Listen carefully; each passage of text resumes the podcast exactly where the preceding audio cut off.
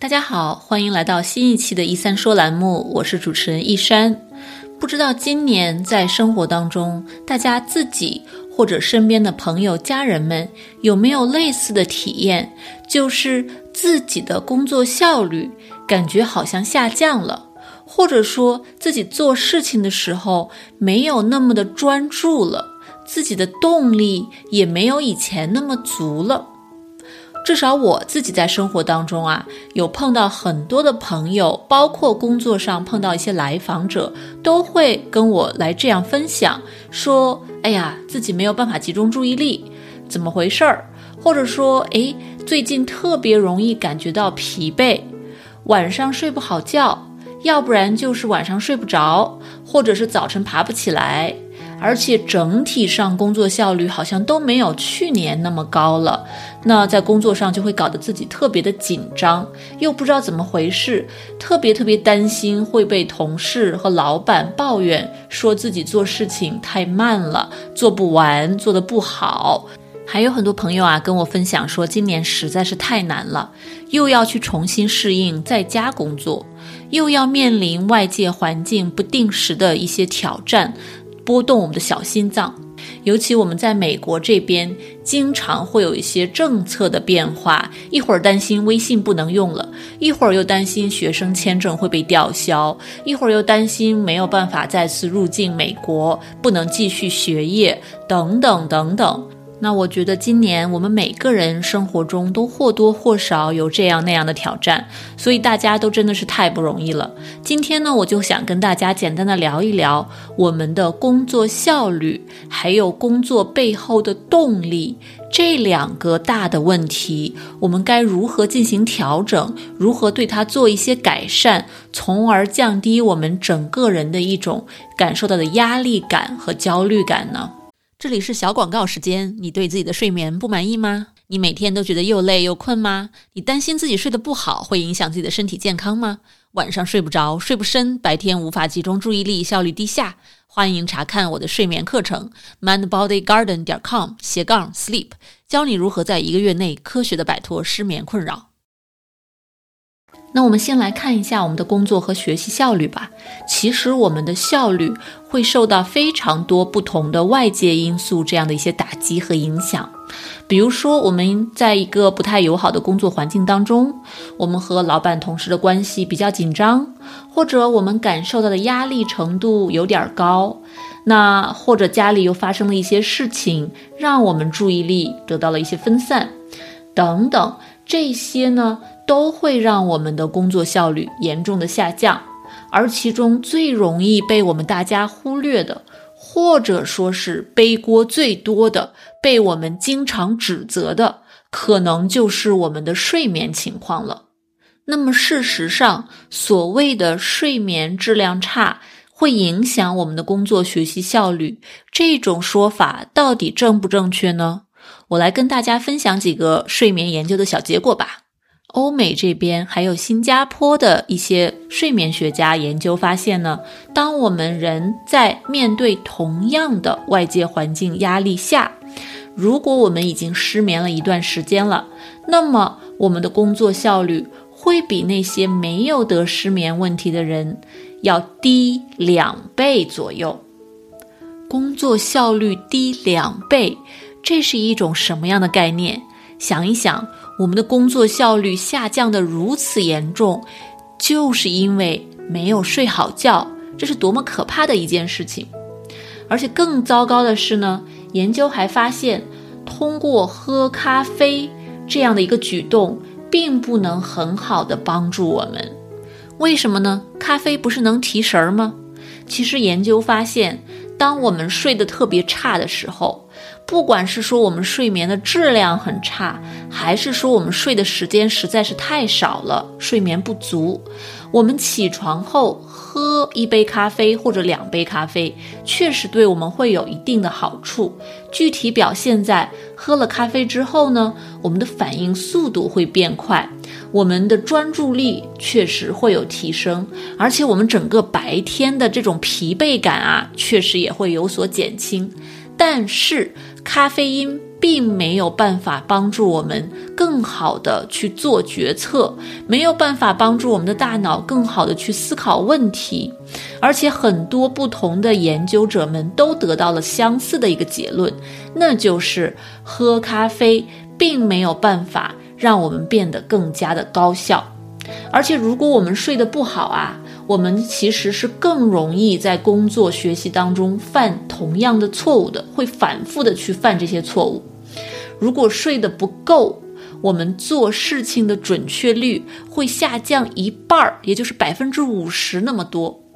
那如果喝了点咖啡呢，我们的准确率呢会稍微的下降的轻一点儿。大概会在百分之三十左右，但是这又有什么用呢？我们做事情的准确率还是下降了。而且，就算有咖啡因的帮助，我们做事情的准确率下降了百分之三十左右，这也是一个非常大的损失啊！也会让我们在工作学习当中可能会犯下一些不可弥补的错误，会让自己非常的遗憾，或者没有办法全身心的发挥出自己的潜力，把事情做到我们能够做的那样好。而这些的根源或者最直接的影响因素，就是我们的睡眠。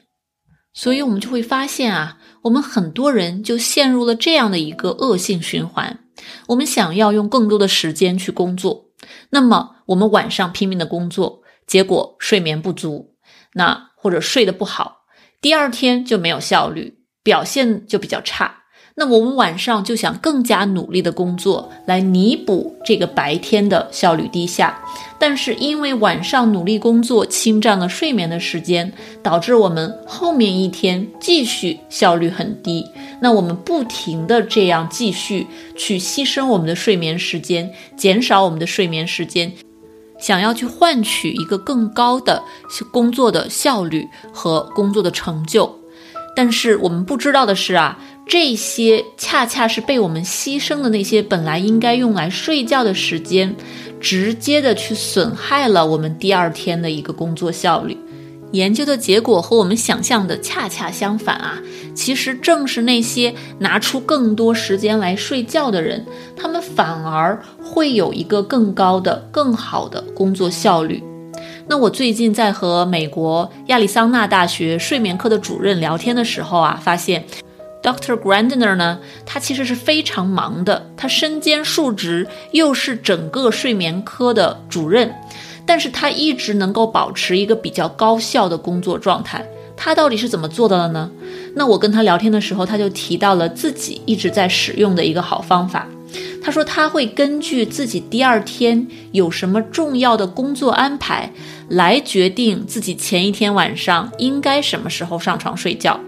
他说啊，根据这一些的研究，包括我们刚才讲的很多研究，有一些都是他带领研究的啊。他说，如果第二天有需要他自己好好表现的一些事情，或者是需要一些深度思考、做规划、做决策的一些重要的事情，那么前一天晚上他都会尽量的放下手头的所有事情，让自己早早的睡觉，哪怕能够多睡一小会儿。因为在他看来啊，睡眠其实是对我们自己的一种投资，而不是一种负债。那他的这种理念非常的有趣，我也觉得非常的有道理。不是牺牲自己的睡眠时间，而是增加自己的睡眠时间，从而得到更高的一个工作效率。你听了之后，不妨去试试看，这样会不会让自己感觉效率更高呢？如果尝试之后有任何的感想，都欢迎在节目下方留言和我们大家一起分享。那么，我们再来聊一聊工作效率背后这个常常困扰我们的问题，就是拖延症。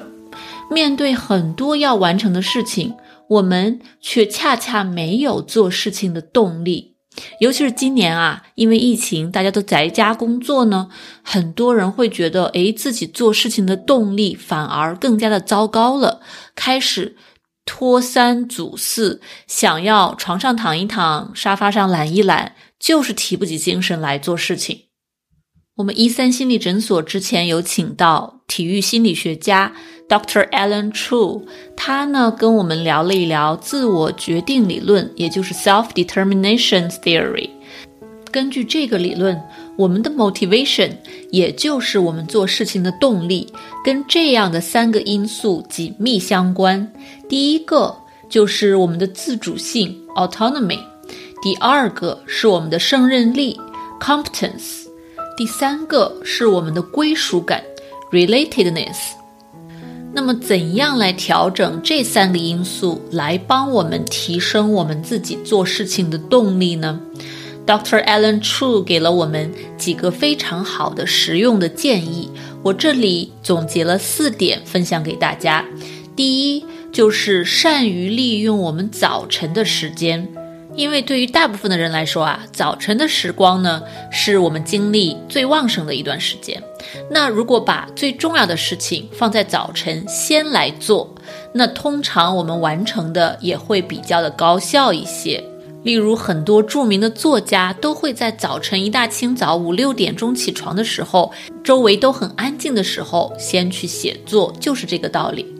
而我们起床后开始工作的时候，第一件事情就是查邮件、回邮件，处理这些比较琐碎的、无穷无尽的事情，那很有可能会分散我们的注意力，让我们要经过很长的时间才能够开始去处理那些对我们比较重要的事情。所以，这具体的安排呢，大家需要根据自己的精力的旺盛程度进行一些有技巧的安排。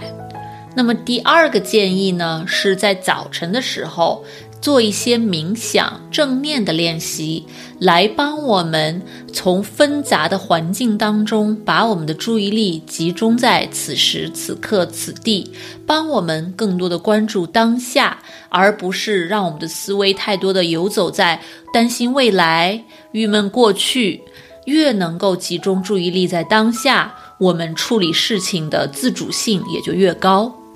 第三个建议是跟我们的胜任力有关。如果有可能的话，我们可以在平常的工作当中尽量的去平衡自己擅长的事情和自己不擅长的事情。比如说，在工作当中，如果可以跟老板进行协商，或者自己可以进行一些工作的分配、时间的分配，那么可以根据自己做事情的方式来决定。是不是每天要先做一些自己擅长的事情，有一些小小的成就感，再去做那些自己不擅长的事情？通过这样的一个节奏的调整，来增强自己的胜任力，完成事情之后的那种成就感和自己的自信心。第四点就是每天做感恩练习。感恩练习呢，是积极心理学家呃斯利格曼教授发明的一个小练习。那很简单，就是每天晚上在睡觉前想三件今天发生的好事儿，三件自己做的很好的事情，自己觉得自己很棒的事情，也可以去感恩我们周围的人做的那些对我们善意的举动。而这样有助于提升我们与周围人的一个情感链接，从而提升我们内心的一种归属感。那么这样，我们就通过一些不同的小练习，提升了我们跟 motivation 相关的三个主要因素：自主性、胜任力和归属感。您如果喜欢这些小建议、小练习，不妨回去试试看。欢迎在我们的节目下方留言，告诉我们您使用之后的心得和感悟。那 Dr. Alan True 的全部讲座呢？大家可以在 YouTube 频道“一三说”里面看到。大家也可以在我们诊所的 Facebook 页面 “Mind Body Garden Psychology” 找到 Dr. Alan True 的全部视频讲座和他的 PPT slides。那我之前提到的，我和亚利桑那大学的教授 Grandner 博士的谈话呢，大家可以在我的英文睡眠播客里面听到。大家只要在各种 podcast 平台搜索 “Deep into Sleep”，就可以找到我的节目。那 Grandner 博士的访谈呢，大概还要几个星期之后才会发出来，大家可以关注一下。在节目的最后呢，我想真诚的感谢你，感谢你的倾听、陪伴和支持。有你的一路支持，才是我一直创作的最大动力。那如果你喜欢我们的节目，欢迎去 Apple Podcast 或者任何其他的播客平台为我们的节目留言、点评、点赞。这样能够帮助更多的听众们找到我们的节目，并且收听我们的节目。那我们这期的“一三说”栏目就到这里啦，我是主持人一山，非常感谢有你的陪伴，我们下期再见。如果你饱受失眠的困扰，我保证这个方法会对你有帮助的，哪怕只是帮你多睡几个晚上的好觉，也是件好事儿。过去这么多年里，我的这套课程和方法帮助了全球很多的华人，治好了他们的失眠。所以呢，我对这套方法是非常的有信心。如果你或者你认识的人受到了失眠的困扰，欢迎查看我的线上失眠治疗课程 mindbodygarden 点 com 斜杠 sleep。